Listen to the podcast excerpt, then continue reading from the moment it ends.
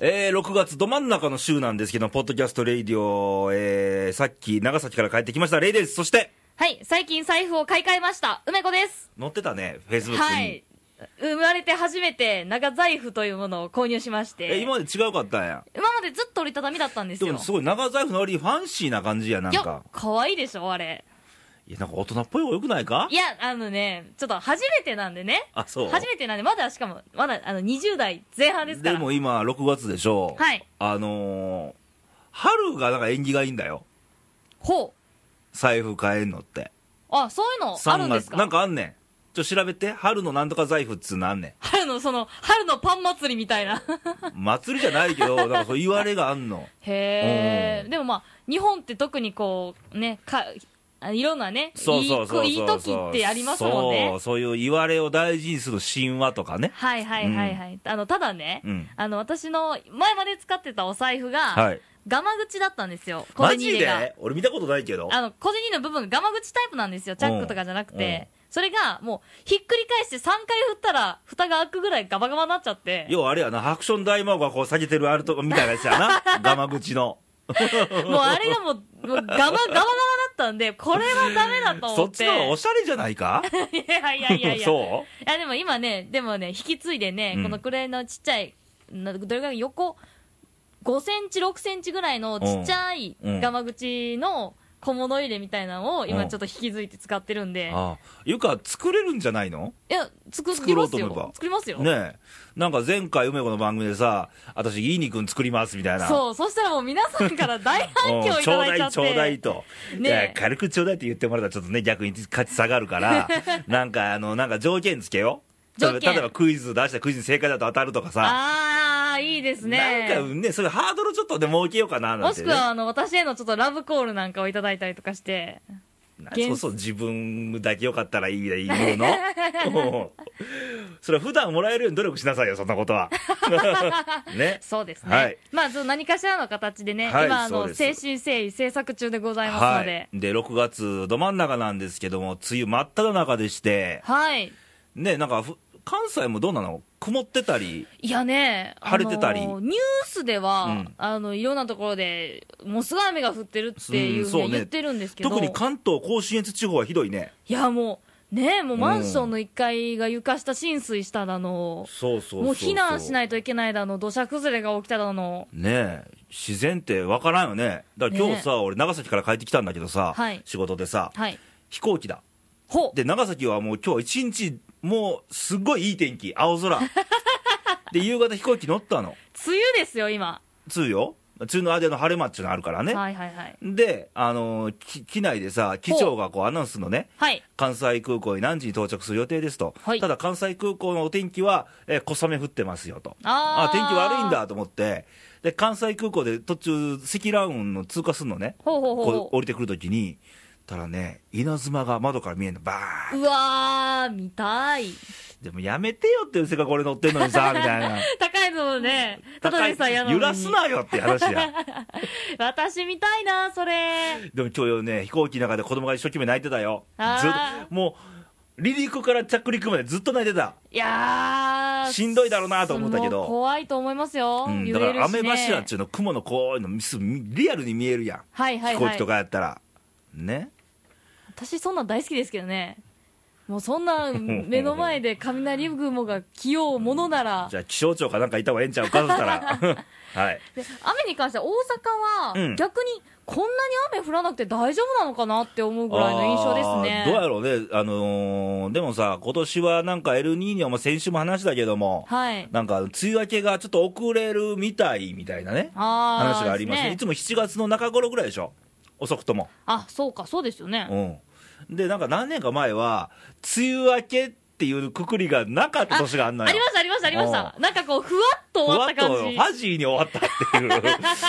梅雨明けらしいみたいなね、でで政権宣言がなかったっていう年もあるしすっ、ごいもうこの歯切れの悪い。そう、まあ、自然はそれぐらいね、ファジーですから、ね。うん、たもだうもう、降っても困るけど、降らないとも困るんでね。そうですよ、今、田植え時期でしょ、そうであすのよ。作物育てるのは水必要ですからね、ね。うん、なんかいい感じに降ってもらえたらは、ないもと。う人間の都合でね、雨とかね、いろんな都合つきちゃいけません。ね。ね、ということで、はいあのー投稿来てましてですよ、はい。えーまず新潟県の柿の本さんですあけりどがとうごも、ざいます。えーレイディオ様、レイさん、梅ちゃん、毎度です。毎度です。梅雨ですな中ですね。えーここ新潟はおかげさまで大量の雨が降ることもなく、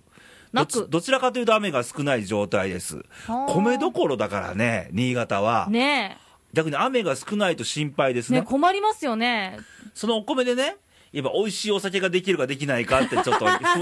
心配する矛先が ねあの、お米に行っちゃうんですよ。この米じゃなくっ て。コシヒ米カリも大事ですよそりゃじゃなくって、お酒に行っちゃうんですね、うんもう。コシヒカリも大事なんだけどねそ のそれでできるお酒の出来具合どうなのっていうねああですね。はいなんで、ぜひぜひ、美味しく育ってもらうために、は雨い降ってほしいな。でその梅雨の時期にほい。私柿の本は旅に出てきました1泊4日の過密スケジュールこの、一泊四日もうって、ね俺正直言うけど自殺行為じゃないかあの、これね、もうかれこれ我々1ヶ月ぐらいかけて説得したんですけうんど、ダメでしたね。もう意志が固いよ ね、えー、1800キロの移動距離これ直線したらどっからどこまでやろうねこうね、こう、ビーってやりたいですね、日青本地森図とからかで。多分鹿児島ぐらい行くんちゃう直線にしたらねえすごいですよね。えー日頃の行いのおかげか雨に降られることもなくおおいろんな人に会い体験をしてきました特にレイさんのふるさと愛媛宇和島は良かったです良かったですかよ、よかったっす、よかったそうで。あー数時間だけでした が人が穏やかで優しくて、えー海も空ももう言うことないと次回機会があったらお父ちゃんを置いてゆっくり時間をかけて回りたいと感じましたね人が穏やかで優しくて私を見たらわかるでしょ、っていう話ですよ黙るなほう。うん、あの四国の人間、大体穏やか、ゆっくりな、のんびりタイプ多いですから、我々もう私もね、もうもはや22年も関西住んでるとね、染まりますよ、そ りゃ。もうね、あのー騒がしさ、うんすあの、やかましさ、うんそしてあの、せわしなさ、俺、この状態で四国帰ってみ、もう遠ざけられるから ね、うるさいっつって。違うって言って言われるんですね。なんかこう、なんか、南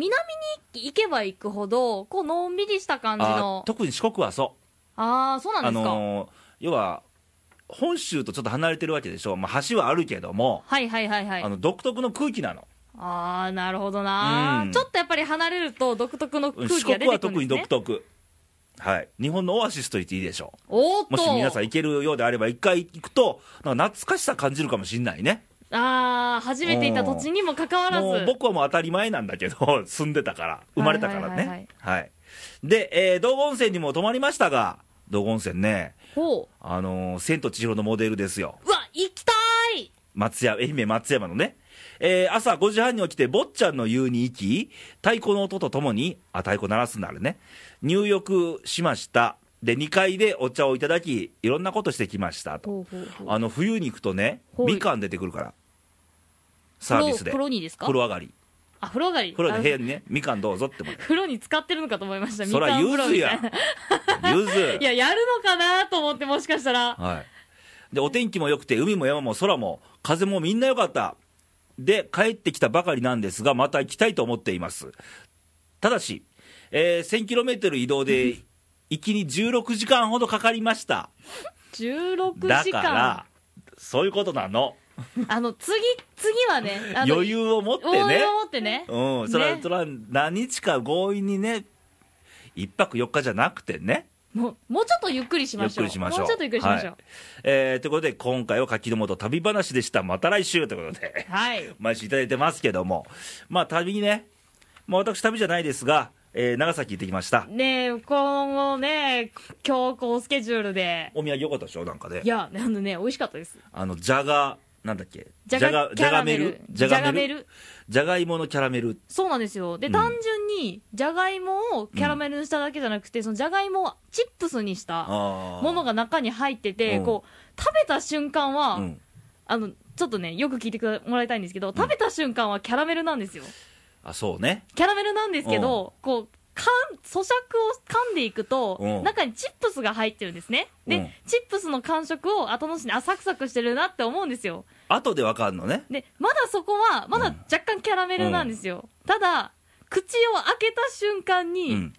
ものすごいじゃがいもなんですよね。そうそう。だから、俺、長崎空港で試食コーナーがあって、はい。なまあ、お土産買っとかないとまたみんなうるさいよなとか思 って、一応買った、買いましたよ、うちのメンバー、皆さんの分も含めてね。で、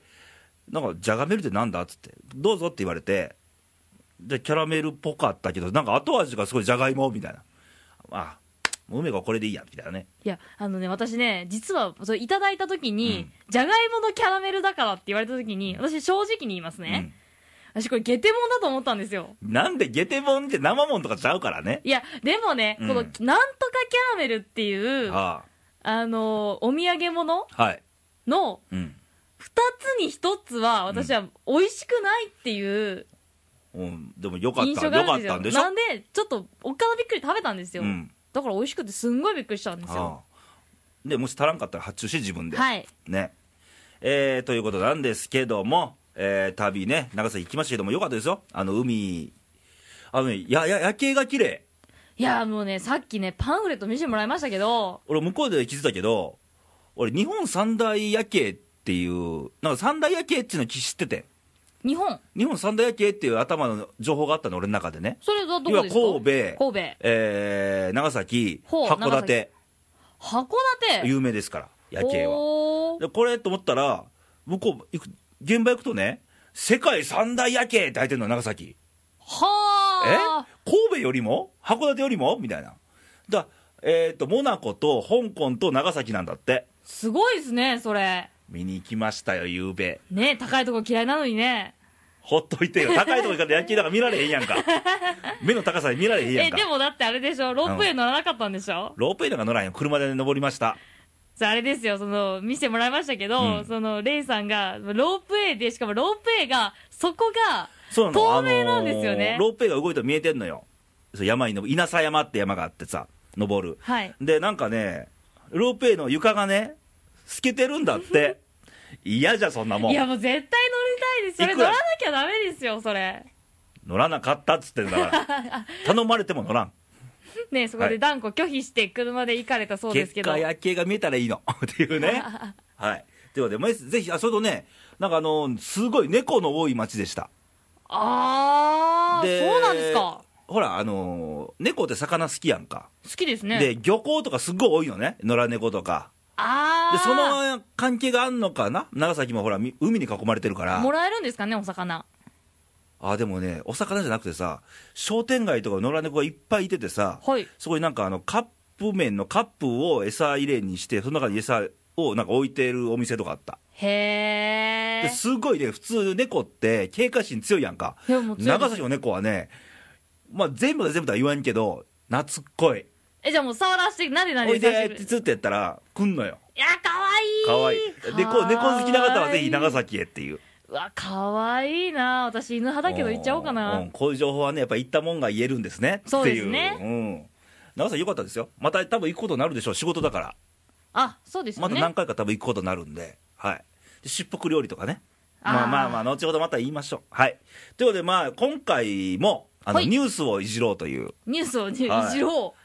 い、じるよいじるっちゅうか、まあ、俺らの思いをぶつちょっと疑問点とかう。ねそうですね。はい、でまずはこれいきましょうか、えースタップ細胞の論文不正問題で、改革委員会が、えー理化学研究所に提出した提言の内容が分かりましたと、はい小保方春子氏の所属する研究センターの解体を求めるなど、厳しい内容となっています。提言では、小保方氏が所属する理研の発生再再生科学総合研究センターについて、えー不正行為を誘発する組織としての構造的欠陥があったとして、えー早急な解体と再構築を求めています。また、小保方氏本人については、極めてぎ厳しい処分とするべきとしていますと。よく頑張りました。俺、アナウンサーじゃないんだから。ね。なんか、やるたびやるたび、ね、やっぱり、あの、スキルが上がってくるのはさすがレイさんですね上。がってますかいや、上がってます、上がってます。昔ダメでしたから、 私。いやいやいや。まあ、そうなんですよ。だから、小保方さんのこうスタップ細胞問題。ねこれ、もう、これもう、長いけどさ、この問題。もう、いまいち俺分かんないの。これもう私、レイディオで、うんあの、一度その、こういう女性ってすごいよねっそうて取り上げたのも印象に女残子ってて。力ってさ、って話した じゃん。そうなんですよ。あれ、すっかり騙されたのか、いや、いくつか女子力残ってはるのか、だからもう私、悲しくって悲しくって、このニュース、まあ結果私がね、ぜひっていうことでも、実際の事実がどこにあるのかが全然わ見えない、見えないですよね。うんあのー撤回したわけでしょ論文を取り下げたわけでしょ、はい。それは本心でやったのかなんかしがらみがあったのか、ねえ。うん分かりませんそもそもこのスタッフ細スタッフ細胞なんですけど、私もこうニュースだとかいろいろ調べて、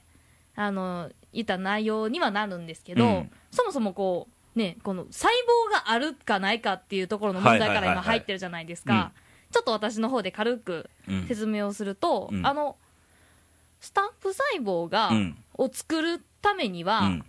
ネズミ生まれたてのネズミのは赤ちゃんから作るらしいんですね。ああそうなのそうらしいんですよ、うんただ、そのネズミの赤ちゃんうがん特殊なネズミで、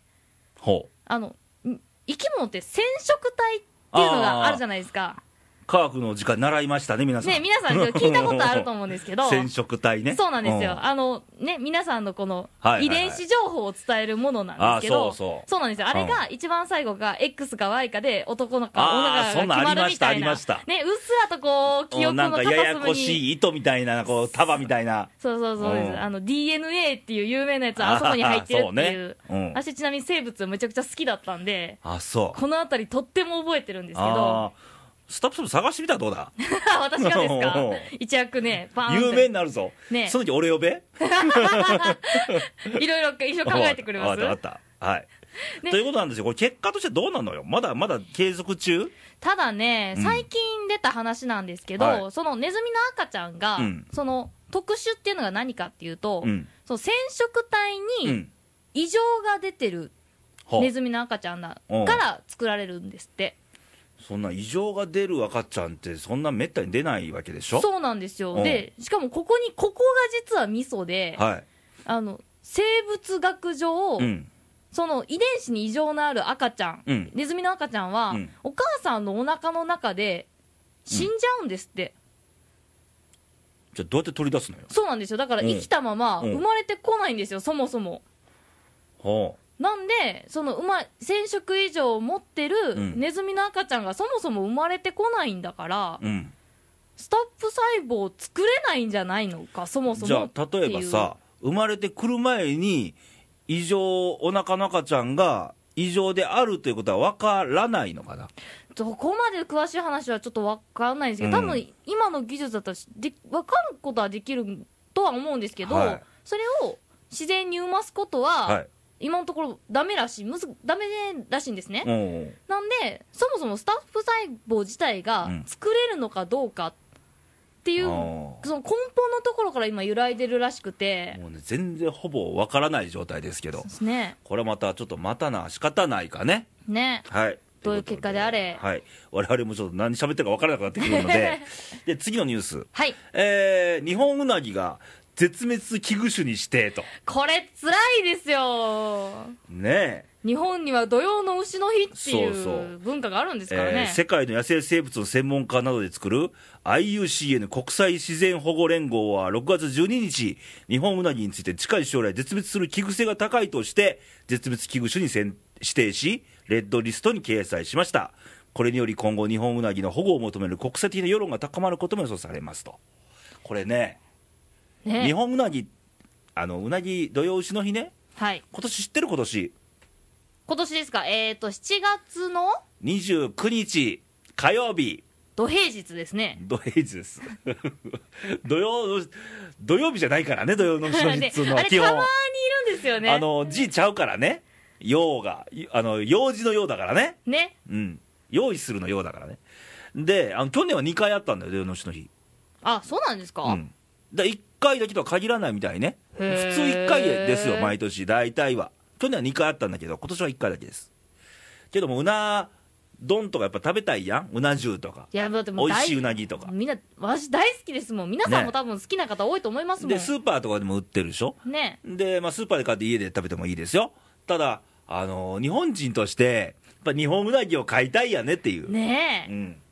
ねえこの夏のスタミナ食の定番といっても過言ではないこのうなぎ、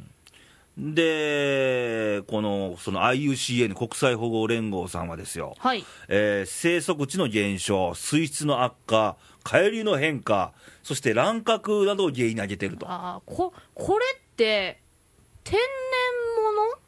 物に限定されるんですかね。よだって野よ生生物についてですからやっねぱ。そうですようね。ん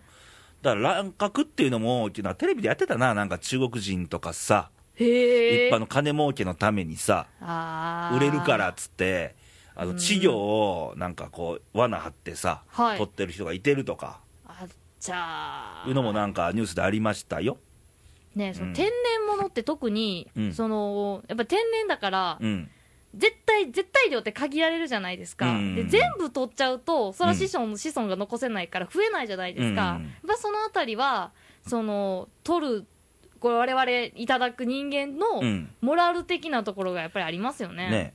で今回のレッドレッドリスト、はいレッドリストってのはどういう意味かっつうと、はいあの近い将来、はい野生での絶滅の危険性が高いというカテゴリーは、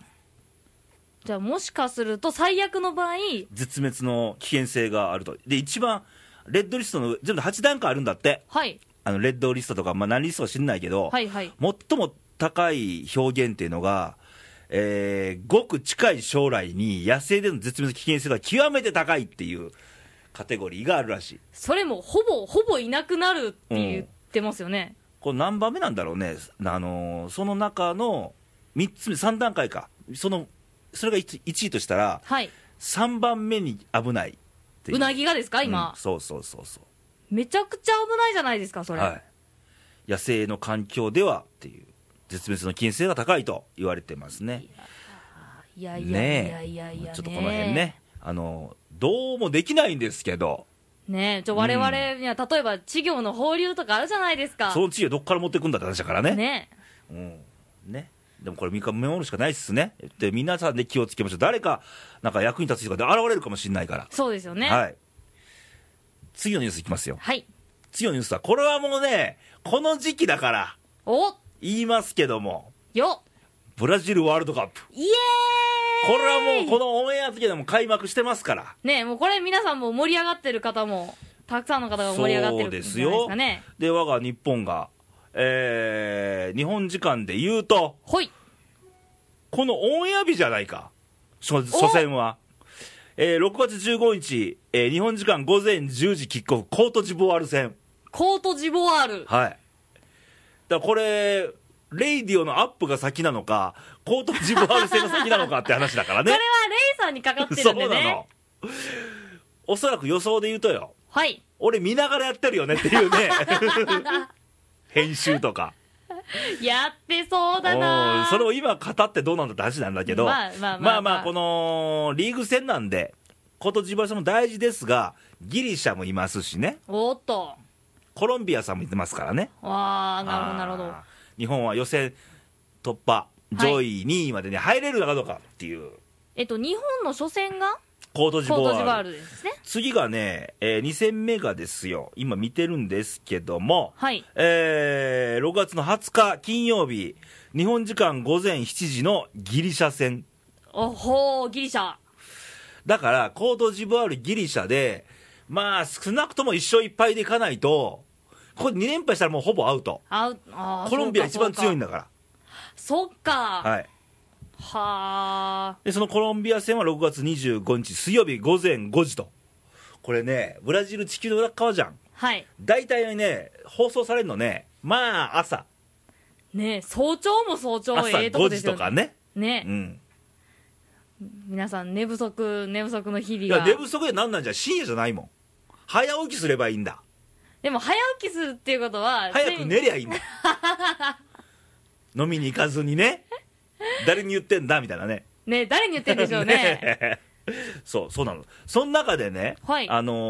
もうこれはもうオンエア的には開幕してるんですけどもあの開幕戦中のがですよはい。ブラジル地元ブラジルとクロアチア戦なんですねこれもまたすごい試合ですよすね。ごい開。幕戦強豪ですからクロアチアもねねえあのーそこの審判がほう。主審、まあ、大体主審1名とはい副審2名なんですけど、ほう。 3。名とも日本人というね、素晴らしい。これ、すごいですね。で出身がね、あのー西村雄一さん42歳、僕より年下、ね、素晴らしいよね、これもしかして日本初めてなんじゃないんですか出身ですかはいいや、でもね、西村さん、俺は詳しい情報ないねんけど、あの西村さん自体は、えー平成11年に一級審判員になりました、はいえーで平成16年からは、えープロフェッショナルレフェリーになりましほうほうほうほた。でさらに国際出身として活動するようになりました、で2度目のワールドカップ出場なんだって、はあすごだいかならワールドカップ出場ってのはこう国のサッカーチームだけじゃなくて、審判もね、お祝いしなきゃいけないのに、おめでとうっつってね、ねえ、しかもこの特にそのワールドカップなんか国際試合ではい吹ける方ってものすごい限られてると思うんなでんすよかでも誇りをね、ねあの選手ももちろんそうなんだけど、さばくじゃ重要ポジションじゃん、そうですよ試合、大会自体のさ、ね、でも私もスポーツやってた身で、うんねあのーまあ、高校まで、まあ、うん本格的にやってましたけど、やっぱり選手ってやっぱもちろん花なんですけど、うん例えばそのし試合を運営するための審判はもちろんそうですし、はいあとはスコアを取る人だったりだとか、うんうんうんそういう運営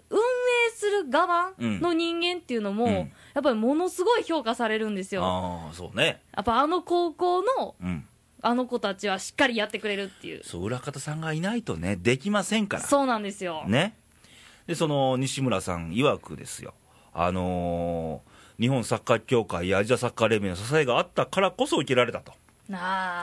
えー努力を重ねてきた審判仲間の情熱も忘れてはいけないと思っている、だから自分だけじゃなくてね、周りのしそういうことにね、努力をしてる審判仲間も認めてくださいよと、あー素敵ですねいいねいいですね自分だけじゃないんだよってことだよね。ねうん、なんでワールドカップはねもううん選手なんかももちろんですし、そうそあの試合運び、うん国がどの国が勝ち上がっていくかっていうのももちろんですけれども、そういったまあ裏方ですとか審判の方ですとかね、うんそういったところもぜひ見ていただけたらねう、ね、でさらに西村さんはね、えーサッカーの主役は選手という自分の立ち位置はぶれないんですと、素晴らしい。素晴らしい他にやりたいことなんて思いもつきな思いも思いつきもしないし、すべてを注がないでやっていけるような甘い世界でもないと。うん、ねいやーいい言葉ですねえで言うても何よりも怪我が怖いんで、大好きなサッカーを楽しめないのが残念と。 確かにね、そうですね、うん、だって、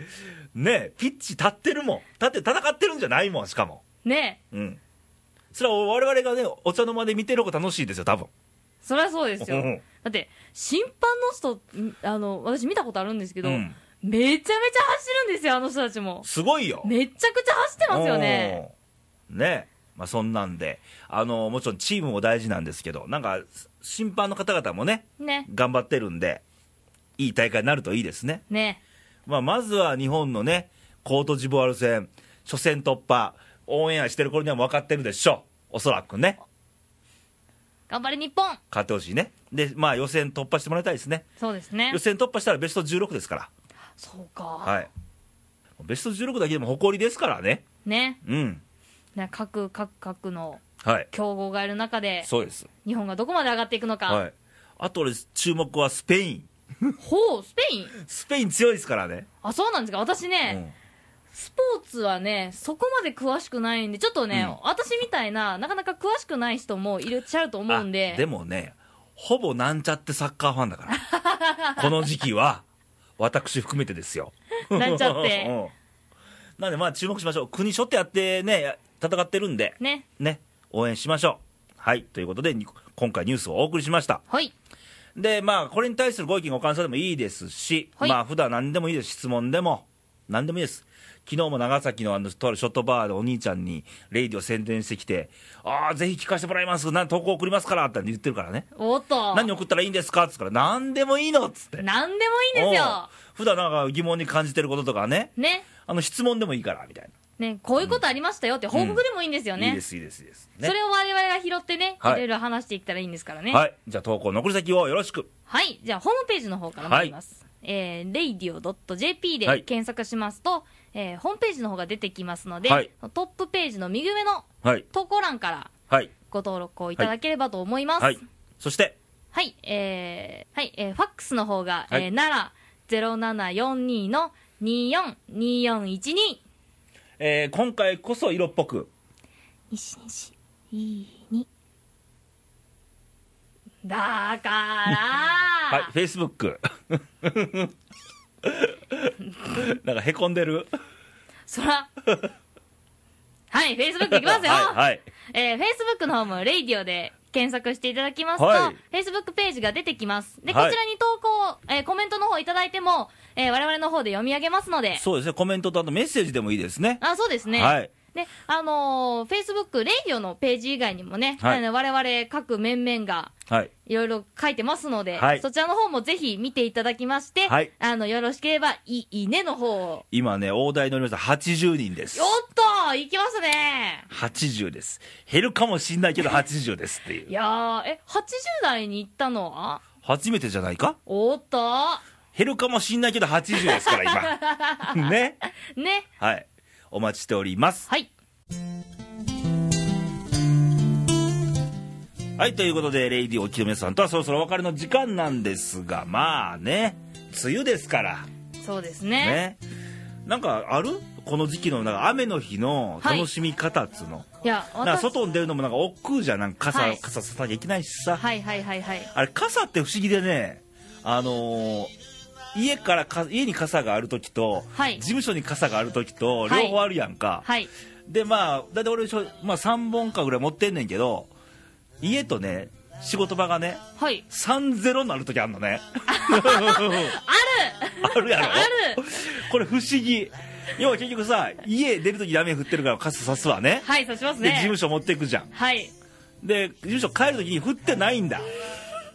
ねその繰り返しがたまたまのタイミングよね。 3-0になっちゃうときって困るよね。困りますね。おーだってゼロの時でね、まあはいまあ家がゼロとしましょうはい。朝起きて雨降ってたらないって話になるからね もう驚愕ですよね。ねえ皆さんありませんかそんなことねえねもうあるあるですね。はい、じゃなくてこう雨の日の楽しみ方で何かある私はね、あのもうカーテンを開けちゃって、はいはいあの雨音と雨がこう窓ガラスを、あー流れる様子を雨音とショパンの調べみたいな ショパそういう歌があったんですよ小林あさみさんのねあそうなんですかはいンでそれを聞きながら、うん読書なをするっていう読書なり、マジでそう作業をするっていうのあがー私すごい好きなんですよおうなんでねあのそういったその雨音を楽しむっていう雨音ねはいしとしとしとしと、 ゲリラ豪雨だったらどうすんだみたいえなそれね ザーザーザーでもいいじゃないですか、まあいろんな音ありますから雨ね、はいうんなんかまあ募集しましょうなんか雨雨の日にあの楽しみ方があるんであればね、今なんかあのレイングッズ雨の日グッズがたくさんあるんで例えばあの例えば、まあ、傘なんかもそうですけど今すっごいおしゃれな、